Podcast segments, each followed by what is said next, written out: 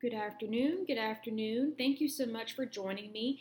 We are back with another episode. This is God's Holy Word, and the series that we are continuing right now is The Goodness of God. Um, this is part seven of this lovely series, and this is episode 10.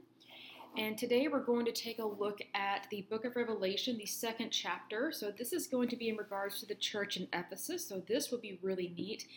And first and foremost, I want to thank all of you, my lovely listeners and subscribers. Thank you so much for joining me. I greatly appreciate you.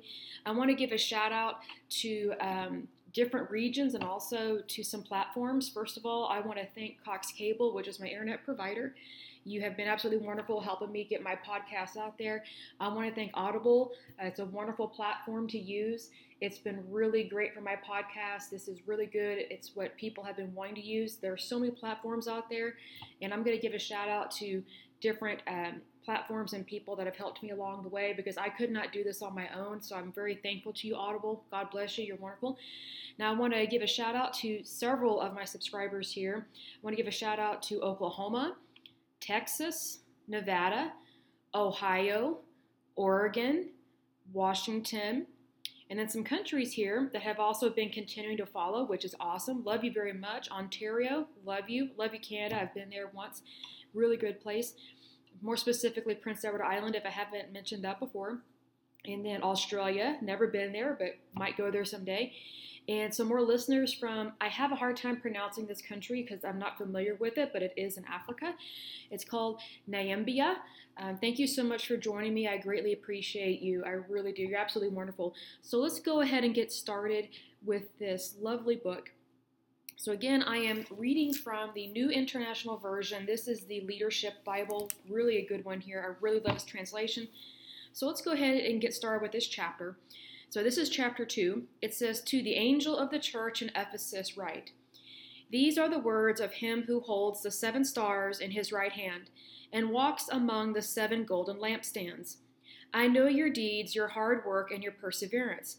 I know that you cannot tolerate wicked people, that you have tested those who claim to be apostles but are not, and have found them false.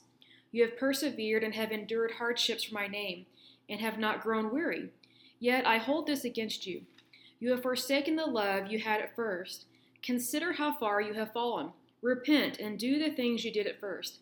If you do not repent, I will come to you and remove your lampstand from its place. But you have this in your favor. You hate the practices of the Nicolaitans, which I also hate. Whoever has ears, let them hear what the Spirit says to the churches. To, to the one who is victorious, I will give the right to eat from the tree of life, which is in the paradise of God. To the church, or sorry, to the angel of the church in Smyrna, write These are the words of him who is the first and the last, who died and came to life again. I know your afflictions and your poverty, yet you are rich. I know about the slander of those who say they are Jews and are not, but are a synagogue of Satan. Do not be afraid of what you're about to suffer. I tell you, the devil will put some of you in prison to test you, and you will suffer persecution for ten days.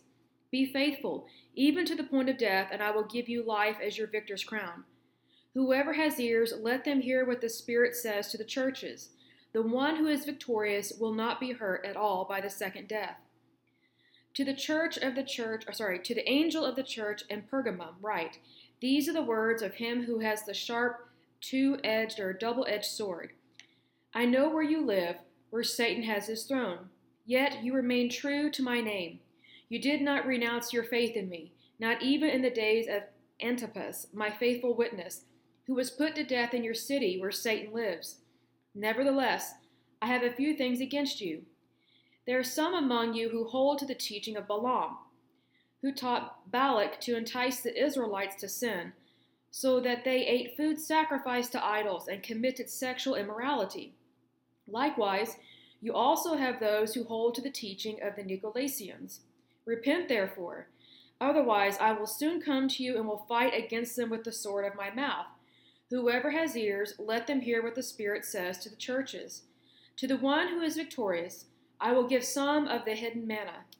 I will also give that person a white stone with a new name written on it known only to the one who receives it.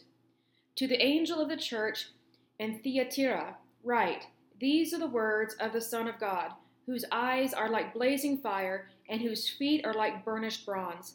I know your deeds, your love and faith, your service and perseverance, and that you are now doing more than you did at first. Nevertheless, I have this against you. You tolerate that woman, Jezebel, who calls herself a prophet. By her teaching, she misleads my servants into sexual immorality and the eating of food sacrificed to idols. I have given her time to repent of her immorality, but she is unwilling. So I will cast her on a bed of suffering, and I will make those who commit adultery with her suffer intensely, unless they repent of her ways. I will strike her children dead. Then all the churches will know that I am he who searches hearts and minds, and I will repay each of you according to your deeds. Now I say to the rest of you and Thyatira, to you who do not hold to her teaching and have not learned Satan's so called deep secrets, I will not impose any other burden on you, except to hold on to what you have until I come. To the one who is victorious, it's about to skip a page, to the one who is victorious and does my will to the end, I will give authority over the nations. That one will rule them with an iron scepter and will dash them to pieces like pottery, just as I have received authority from my Father. I will also give that one the morning star. Whoever has ears, let them hear what the Spirit says to the churches. Okay, so this is kind of a semi intense chapter, but it's really interesting to see what's going on here. So, John is writing to these different churches. He lets them know what they're doing really good but also what they're failing to do. And the reason why he's telling them what they're failing to do is so that they know what to do to fix it or what they need to know. So that way they can draw closer to Christ. Because if they continue in their bad ways, then they're going to fall further and further away from Christ as opposed to getting closer to Christ. So, what I love about some of these verses, I'm going to chapter 2 it says, I know your deeds, or verse 2, I know your deeds, your hard work, and your perseverance. So just know that whatever you're doing, even though we are flawed and we fall short of the grace of God all the time, don't give up. He knows our deeds, He knows our hard work, and He knows our perseverance. Being that He knows who we are, where we are, what we are, what we're doing, you know, here we see that Jesus is opening his arms to these different churches, and every single one of them have been doing something good, but also have been doing something bad. So he's always giving people a chance to repent, to come back to him, because he loves them. He loves them very much. What I love in verse 3 is it says, You have persevered and have endured hardships for my name and have not grown weary. What I love about that is that it reminds me that, you know, when we are tested, we are supposed to endure. We're supposed to have endurance, and we're not supposed to allow ourselves to get weary. I have fallen short of this I don't know how many times. I get tired, I get nervous, I get anxious. We're not supposed to have any of that. And so I was watching a really good episode of the uh, Kenneth Copeland, um, the Believer's Voice of Victory Network. There was an episode of George Pearsons and uh, Gloria Copeland and what I love was that they actually showed taking communion. And what I loved about this episode is it really talked about the goodness of God and that we all have an angel. We actually have several angels that can help us. But also, they, they really kind of opened my eyes to more of the in depthness of communion and how important it is. I've always known communion was important ever since I was a little girl. But what I loved about what they were talking about in this episode, it really dawned on me is that if you're suffering, take communion. Because if you are enduring any kind of hardship, you are facing a spiritual attack from the enemy. And if you want to really wipe out the enemy, take communion. Because Christ in you. Greater is he that is in you than he that is in the world. And I just thought, you know, I've been feeling kind of anxious lately because I'm waiting for a. Uh, a work contract to come through that I really want with this one company. And um, I'll just give an example here. Um, I interviewed at this company. It went really well. I think they are a great team. But I had to distance myself from a previous contract. And what's interesting is that this previous contract, I mean, it ended and it was fine, everything, but um, it really made me nervous just continuing to talk to them. So I tried to just draw a line in the sand and just go my own way and whatnot. and it just still kind of made me nervous because there's this this stupid irrational fear that I might run into somebody that I know and it's like you know I came across some people in this work environment that I wasn't real impressed with um, in fact I didn't trust them there was this one guy I worked with in this one particular uh, work environment he, he was just a, a trying to think of the right word uh, I guess what we call a blowhard like he he lies a lot about stuff. And he it was just really creepy to me and I don't like being around people like that and I don't like those kind of people knowing my business so I don't want them to interfere with my future work. But at the same time I know that God has me in the palm of his hand. I don't need to be worried about that. And the thing is is that um, I've had bad experiences in the past with people gossiping about me. I've actually had a stalker. I was harassed at a previous job. And so my mind tends to race in terms of that. It tends to think, oh, what if this happens? What if this happens? And it just escalates in my mind. I'm like, no, I'm not putting up with that. And it affects my health. Like I can tell it, it affects my heart, my lungs. I mean, it, it can affect your central nervous system because that's what anxiety and stress does. And I just thought, you know, this is ridiculous. My mind belongs to me. It doesn't belong to anybody else, and I'm not going to allow it to just run wild, and I'm not going to allow it to fear and have anxiety over this. And it's just one of those things like when I walk away from someone and when I walk away from something, it's for a reason. Like if this other contract had worked out, it, it would have been awesome, but it did not. And I, I chose to walk away from it because another thing, um, the people that I was doing business with, they didn't tell me everything.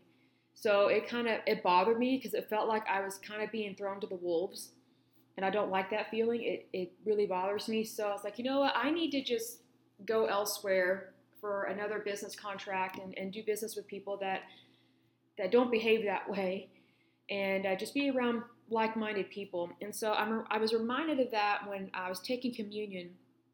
Um, with Kenneth, uh, or sorry, not Kenneth, but Gloria Copeland and Pastor George Pearsons via their YouTube channel. And this was an episode that was filmed back in 2015. And, you know, I really like how they offered to take communion with the viewer. Like, this is six years after the fact, and I was able to take communion with them, you know, spiritually, you know, physically for me here, but spiritually with them through YouTube. And I just thought, what a blessing that is. And it really, it really warmed my heart. I just felt the anxiety leave. I'm just thinking, you know, I I just am surprised at myself sometimes when I know I have faith. I know that I am a minister of Christ Jesus, and I, I still worry about stuff. And, it, and the thing that bothers me is when I'm around bad people. And that's what bothered me with this previous work contract was that there were some bad people involved, and I don't like doing business with that. I just, it really bothers me. So um, I'm, I, I know not to worry, I know not to fear. And what was nice about taking communion was that all that went away. Like I felt my blood pressure return to normal, and I normally don't have a blood pressure problem. Like my blood pressure is super healthy because I'm a runner and I'm currently training for a marathon. But it's just one of those things that bad people make me nervous. They do. And bad people make me very uncomfortable, and it just greatly affects my heart rate. And that's why I was trying to get away from that situation as quickly as possible because I know that I can't really give those people my best when I don't trust them and they're not being honest and legit with me, if that makes sense. But I love the fact that, you know, God knows that I was doing my best, I was working hard, I was I was persevering in my career. But I also needed to kind of up my game in terms of my spiritual walk with Christ. And so that's one thing I wanted to mention today is that if you are in a spiritual battle, Take communion immediately. Receive the body and blood of Jesus Christ. And for those that don't know what communion is, communion is unleavened bread. So if you don't have unleavened bread, you know, I use unsalted saltines when I don't have unleavened bread, but that is unleavened, meaning it has not risen, it's flat. So you can use just a simple cracker as a wafer or a form of communion, the bread. Um, I actually do have wine here at my house, and I just take a little bit of it to represent the blood of Christ. But if you don't have wine, you don't have to take wine. You you can use grape juice. That's fine as well. But those are called the elements of uh, Holy Communion. And so I encourage you to, even if it's not a Sunday, take communion. And so I remember um, there was one year in my life back in my 20s where I took communion almost every day at lunchtime because I was working a very stressful job and it should have been a hint I needed to leave. But the pay was good and I just kind of tolerated the stressfulness of the situation. But I would always take communion at lunch. I would go to a church and take communion. Well, um, I got made fun of and ridiculed and treated like dirt by my coworkers for going to church every day and for taking communion every day. And so eventually that job did not did not work out, and I'm glad that it did not work out because there was no way I could grow in my faith walk there, and I was around some really bad people yet again in times past. But I've learned that, you know, whatever I'm stressed about, I need to give that to Jesus. I need to give that to God, and I need to give Him a chance to guide me, to give me wisdom.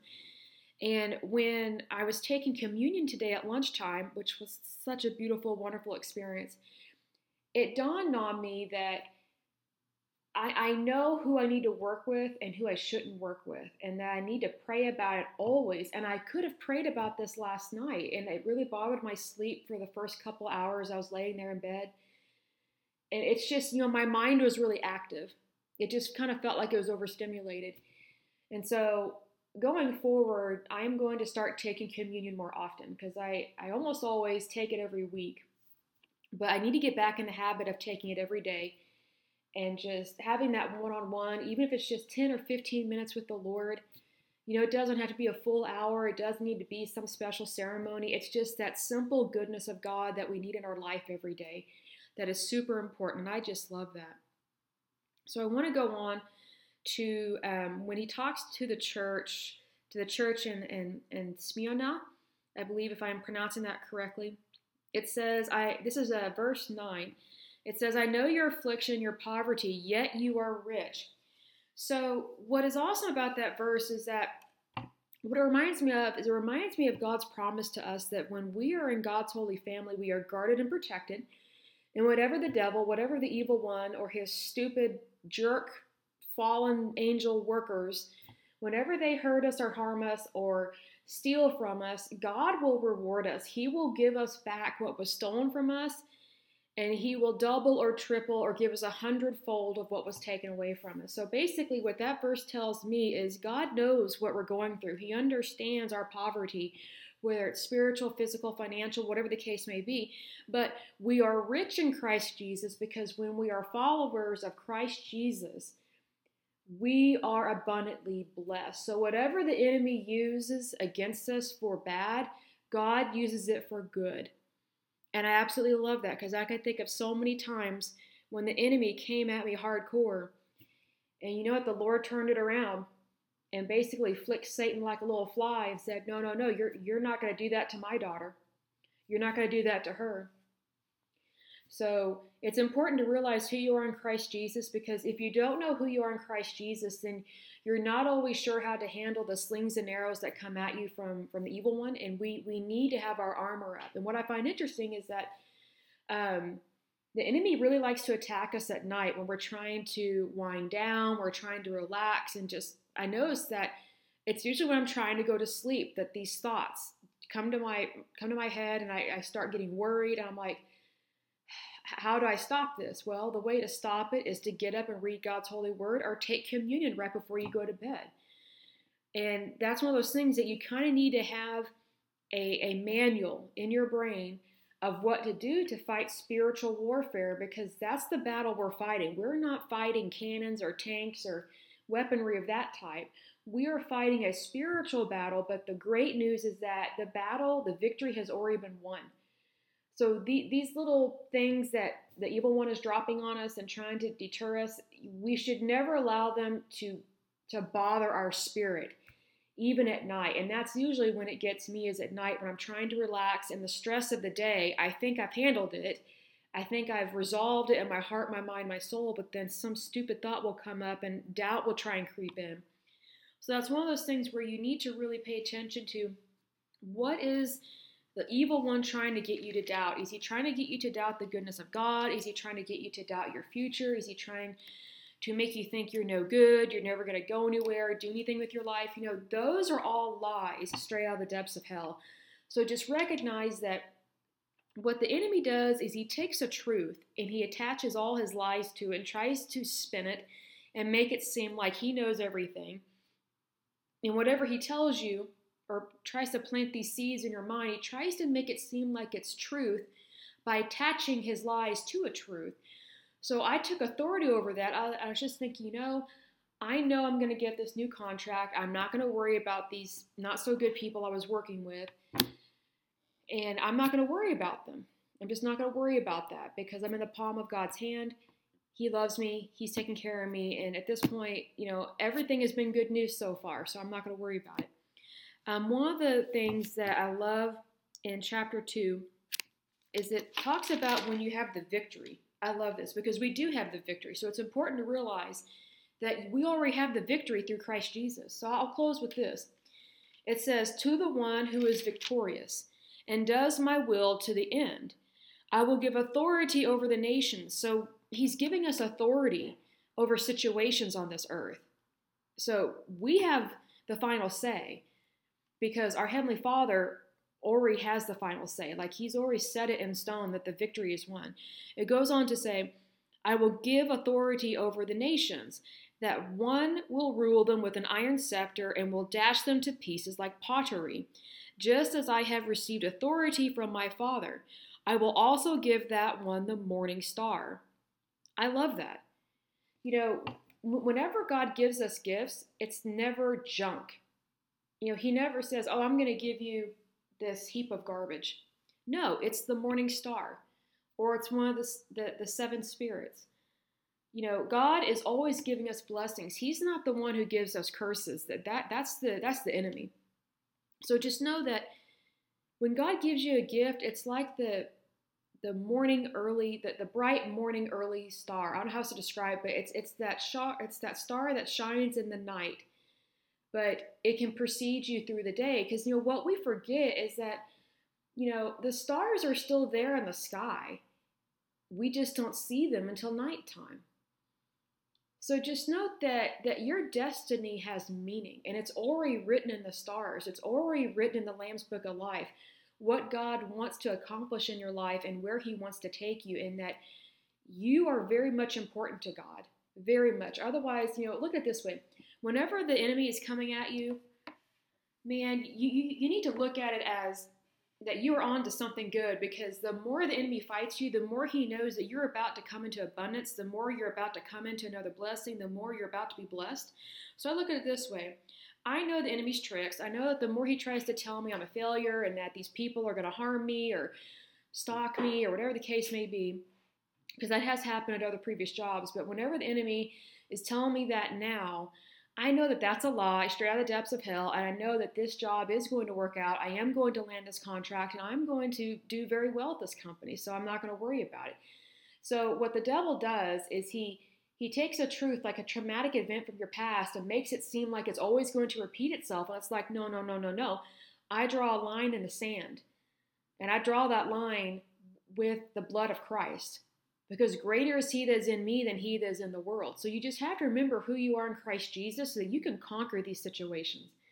And what I'm learning is to not let them take hold of my mind because when they take over your mind, it takes over your heart.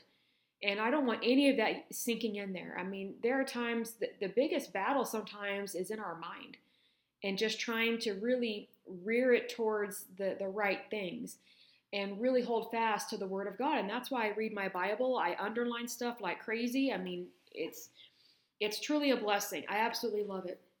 But I will go ahead and end this lovely podcast. Um, as usual, I pray that you are happy, healthy, and whole, and that you're having a wonderful day and a wonderful week. If you have any questions, feel free to message me anytime from my podcast website. So until next time, have a wonderful day. Bye bye.